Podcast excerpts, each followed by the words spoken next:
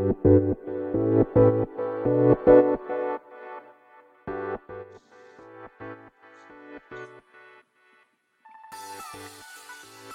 い。始まりました。本を読んでは独り言ラジオ。私、変な髪型をしたポンコツ薬剤師こと町田和俊でございます。はい。というわけでですね、今日も読んだんだか読んでいないんだか、積んだんだか積んでいないんだかといった本をですね、一冊、えー、紹介しながら、はい、えー、ゆるりと語っていきたいと思います。はい。えー、本日ですね、紹介する本は、えー、死体解剖有資格者、法人類学者が見た生と死の距離、あ、死との距離か。という本でございます。こちらはですね、著者がスー・ブラックさんですね。えー、そして、えー、翻訳されたのが、倉骨明さん。はい。そして、えー、漢訳が横田淳さんでございます。はい。というですね、本でございますが、まあ、こちらですね、ちなみにまず、えー、あれか、うんと、はい。2023年1月4日、第一釣り発行ということで、まあ、今年出たばっかりの本でございますね。えー、創始者からですね。はい。草、思うって書いてですね。はい。創始者でございます。はい。で、えー、こちらの本はですね、まあ私毎週ですね、まあ図書館に行ってるんですね。はい。えー、釜石市とお隣大槌町の図書館を、まあ、交互に行き来してるんですけども、えー、ちょうどですね、この収録をしている日の、えー、なんだ、2日前ですか？はい。おとといですかね。はい。に、釜石市立図書館で、新入荷コーナーとかにありましたかね。はい。新刊コーナーのとこにあった、本のタイトルですね。タイトルとなんか分厚さですかね。純新刊だったかなちょっと忘れましたが。はい。新刊じゃなかったかも。まあ、それはさておきですけど、はい。で、まあ、借りたと。はい。もう完全にもういつもフィーリングで選んでいますので、はい。なん、なんかちょっと興味そそられたんですよね。この死体解剖有資格者というですね、タイトルと、まあ、副題ですね。はい。生と死との距離っていうところでですね。はい。まあ、そんな感じで手に取った本ですし、えー、図書館で借りた本はですね、えっ、ー、と、まあ、最初図書館を利用し始めた時はですね、全部読んでから返却してたんですけど、まあ、なんせですね、私もあの、購入する本がたくさんありまくりでしてですね、図書館の本はですね、サラサラーっと読むっていうんですかね。はい。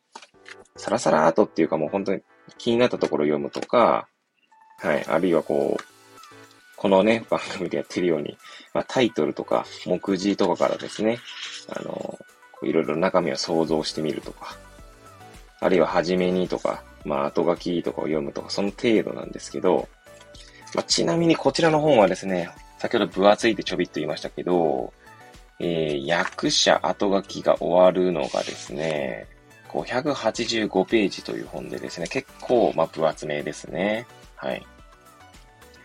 ということでですね、なかなか、はい、多分全部読むっていうのは難しいかなと思うんですけど、まあ、今回はですね、そんな本を紹介していきたいと思います。はい。えー、っとですね、じゃあ、カバー裏ですかね、に書いてある文言を、えちょっと紹介していきたいと思います。はい。法、法人類学、解剖学の世界的権威英国 BBC TWO 局、長期未解決怪事件ファイル、歴史上のコールドケースの進行役、ブラック教授が綴る個人識別技術と身元鑑定にまつわるミステリー風回顧録。死体解剖有資格認定の解剖学教授として更新の指導にあたる傍ら、時には法人類学調査官として警察捜査を支援。時には英国法医学チームの一員として大惨事、大災害、ジェノサイドの現場に赴き、犠牲者の身元の特定に奮闘する。骨片、爪、毛、毛髪などの高組織のみならず、軟組織付着の遺体の、これなんだ、武剣でいいのかな？冒険？え？解剖の棒か。だから冒険だな。冒険を通じ、先端科学技法を駆使し、死体を精査、個人がいかなる最後を迎えたかを見極める。サルティア・ソサイエティ賞ミステリー部門賞受賞作品と書いてあります。はい。ミステリー賞、ミステリー風回顧録なんですね。ほうほう。私はこの作品をですね、見ていないので、なんともあれですけれども、はい。このちなみにスーブラックさんは、実在する人物なんですね。はい。うんうん。なるほど、なるほど。今、これもカバー裏にですね、この著者のプロフィールがあって、はい。他の著書ではですね、翻訳されたやつだと、骨は知っているという秋書房の本とかもあるようですね。はい。いや、なかなか、今読んでてですね、またこれも面白そうだなと思いながら、はい、読んでおりますけれども、はい。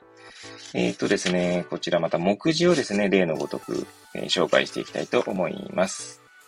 はい。こちらはですね、全13章ですかね。はい。になっております。で、プロローグとエピローグ。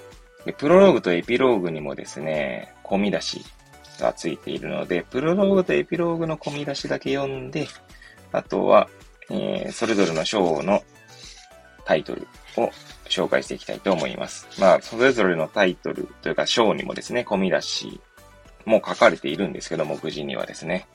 それを読むと結構な時間になりそうなので、はい。プロローグとエピローグだけはちょっと込み出しを読んでいきたいと思います。はい。え、プロローグ。生と死は同じ連続体の異なる位相。死の女神に親しみを覚える。そしてごめんなさい、役者コラムですね。翻訳の方した方のコラムがありますかね。法人類学についてとあります。ちなみにこちらの役者って多分簡約された方かな。もしかしたら。と思ったら書かれてないので、はい、置いて、置いといて。はい。じゃあ、第1章、無言の教え人。第2章、細胞と人間。第3章、近親者。第4章、身近な人の死。第5章、肺は肺に。第6章、骨よ、骨よ、骨よ。第7章、遥かなる思い。第8章、音カバネ、遺体発見。第9章、死体損壊。第10章、コソボ。第11章、三時の衝撃。第三次ってことですね、三時はね。はい。第12章、運命か？恐怖か、それとも脅迫観念か？第13章、理想的な回。そしてエピローグですね。死への旅路に思いを巡らす。骨格標本となって解剖学部に居座り続ける。はい。という感じでございますね。はい。えー、これプロローグ今開けてですね、読んでいるんですけど、そこにですね、写真、この著者であるスー・ブラックさんの2歳の頃の私という写真とともにですね、アメリカの政治ジャーナリストノーマン・カズンズさん、1915年から1990年の方ですね。その方の言葉が、えー、引用されているんですけれども、ちょっとそれも読んでみたいと思いますね。死は人生における最大の損失ではない。最大の損失とは生きていながら心が死んでしまうことだ。いやー、なんかすごい考えさせられる言葉ですね。どうでしょうか皆さん、こう、ね、やっぱり死ぬのは怖いって思う方はね、多いんじゃないかなと思いますけれども、いかがでしょうかはい。まあ、私ですね、まあ、仕事としてですね、まあ、薬剤師として、まあ、薬局で患者さんとお話ししておりますけれども、まあ、やはりそういうことをね、言われる方は多いんですね。まあ、あるいはですね、まあ、ご高齢の方になると、まあ、本気か本気じゃないかはちょっとさておきなんですけれども、はい。もう死にたいと。もう楽しいことなんかないみたいなことを言う方もいらっしゃいますね。はい。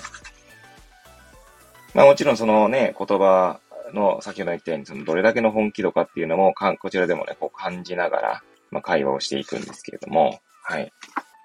まさにこのプロローグの言葉はなんかそういうのを思い出させますよね。生きていながら心が死んでしまうことが最大の損失だと、このノーマン・カズンズさんは言っていると。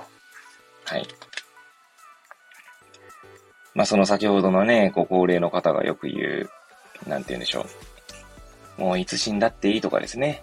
うん。もうこんな苦しいんだったら死んだ方がマシだねとかって言う、言うっていうね、えー、言葉なんですけど、なんかこう、生きるってね、なんかこう、ただ生きるって結構、それはそれでこう、なんて言うんでしょう、ただ生きるってちょっと語弊はあるかもしれませんが、まあその場にいるっていうんですかね。そして、日常の、もう何気ないルーティンとでも言いましょうか。まあ、それこそね、掃除をしたりとか、まあ、ね、何でもいいんですけどね、まあ家事をしたりとか、えー、料理を作ったりっていう、その何気ない日々の行為っていうものがですね、なんだろう、と、との、その尊さというか、当たり前のようで当たり前でないということをですね、やはり今、感じるわけですね。はい。なのでまあ、私はいつもこう、目の前の患者さんからですね、いろいろ教えてもらっていると、まあ、認識、まあ、しているというか、するようにしているというか、はい。まあ、それもですね、もう13年近く薬剤師として仕事をしていて、やっと思った、まあ、ある種境地というかですね、まあ、境地ではないですかね。今のね、今に至ったのにも、まあ、だいぶそのいろいろ経験を積んでっていうところもあるんですが、まあ、それこそね、えー、なんだろう、生きていても、もう何もね、やることなんかないしっていう人に対してですね、これやってみたらどうでしょうかとかですね、まあ、いろいろ進めていた時期もありますし、まあ、今もですね、まあ、時と場合、つまりまあ患者さんを見ながらにはなりますけれども、まあそんな話をすることもあります。まあもちろんそれもですね、あの、話をすることもあると言っても、昔はですね、昔つうかその薬剤師になりたての頃はですね、まあそれをぜひしてくださいみたいな、したら変わりますからみたいな、まあそんな感じで言っていたと思うんですが、まあ今ではですね、まあその発言がですね、まあさ、あの、その人の人生に採用されようがされまいがですね、まあいいというか、まあそんなもんだろうというと語弊はまたありますが、はい。あの、なんかもしですね、それをきっかけ、だ私たちというか、まあ薬剤師はですね、きっかけでしかないと思っていますね、最近はね。はい。まあある種その人の人生のですね、旅路に散りばめられた小石の一つとでも言いましょうか。はい。まあ、小石に、こう、つまずこかもしれないし、小石にね、こう、なんだろうな。小石なんかほとんど見ないですよね。普段人生で歩いていてですね。人生で生きていて歩いていく中でですね、道端の小石にこう、太めを止めるってことは、まあなかなかないんじゃないかなと思うんですけど、まあもちろんそういう方もいらっしゃると思いますが、まあ、所詮小石に過ぎないと。はい。なのでまあ、そのね、その小石が言う言葉がですね、まあ引っかかる方もいるかもしれないし、そうじゃない方もいる。はい。まあそんなことをですね、思いながら、まあ日々ですね、患者さんとお話ししておりますけれども、はい。なんでまあちょっとこのね、まあそんなことをですね、ちょっと思いながらね、えー、この本を紹介させていただきました。まあ紹介って言い方もね、変な話ですけどね。まあ全然読んでない本なので、はい。ただなかなか面白そうだなと思って、はい。このね、分厚さがまたいいですね。分厚い本ってなんかそそられるというかですね、つい手に取りたくなるっていう、なんかそんな心境が私はありますので、はい。こちらの死体解剖有資格者、はい。またちょっと、機械を見てですね、えー、ちょっと、購入してみたいななんて思った本でございます。はい。ですね。えー、そんなことを語ら、ゆるりと語らせていただきました。はい。ということでですね。はい、今日紹介した本は、死体解剖有資格者、法人類学者が見た生と死との距離でございました。はい。こんな感じでですね、また次回もゆるり、ゆるりと語っていきたいと思います。それではまた次回お会いいたしましょう。ごきげんよう。